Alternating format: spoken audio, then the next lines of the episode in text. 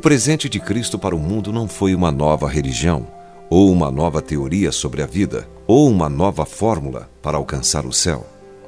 Ele se entregou por nós, o justo pelos injustos, para conduzir-vos a Deus. 1 Pedro capítulo 3, verso 18. O cristianismo não é uma religião, é Jesus. Podemos formular doutrinas em torno dele, mas o Senhor Jesus não veio para nos trazer teologia. Ele veio para estar aqui conosco, pessoalmente, disponível, e nunca vai nos deixar ou abandonar. Um dos nomes do Antigo Testamento para Deus é El Shaddai, que significa Deus Todo-Poderoso.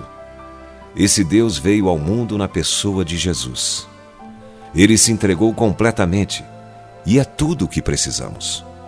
Outro dos seus títulos do Antigo Testamento é Jeová Chamá, que significa Deus está presente. Ele está aqui. Isso é tudo o que precisamos saber. Pedro disse em 1 Pedro capítulo 2, verso 7: Para vós outros, portanto, os que credes, é a preciosidade. Jesus se recusou a viver em benefício próprio. Seus motivos poderiam ser resumidos na palavra compaixão. Ele era movido pelo amor, nunca por medo, lucro ou popularidade.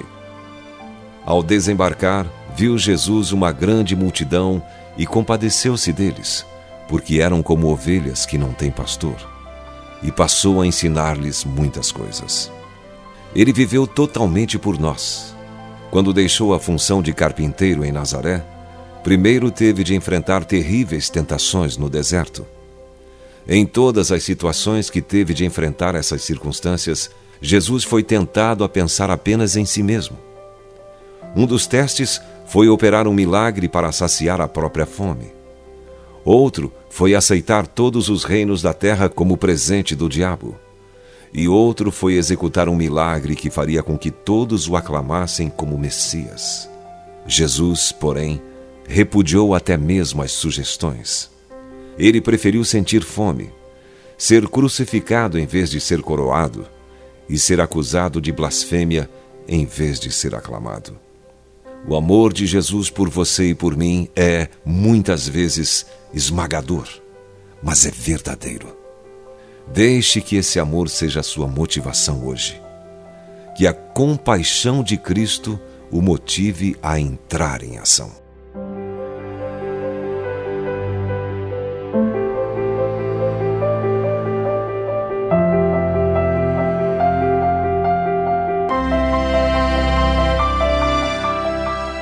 Se você foi abençoado com esta palavra, compartilhe ela com alguém. Esta devocional foi extraída do livro Devocionais de Fogo, do evangelista Reinhard Bonk, fundador da Cefam, Cristo para Todas as Nações.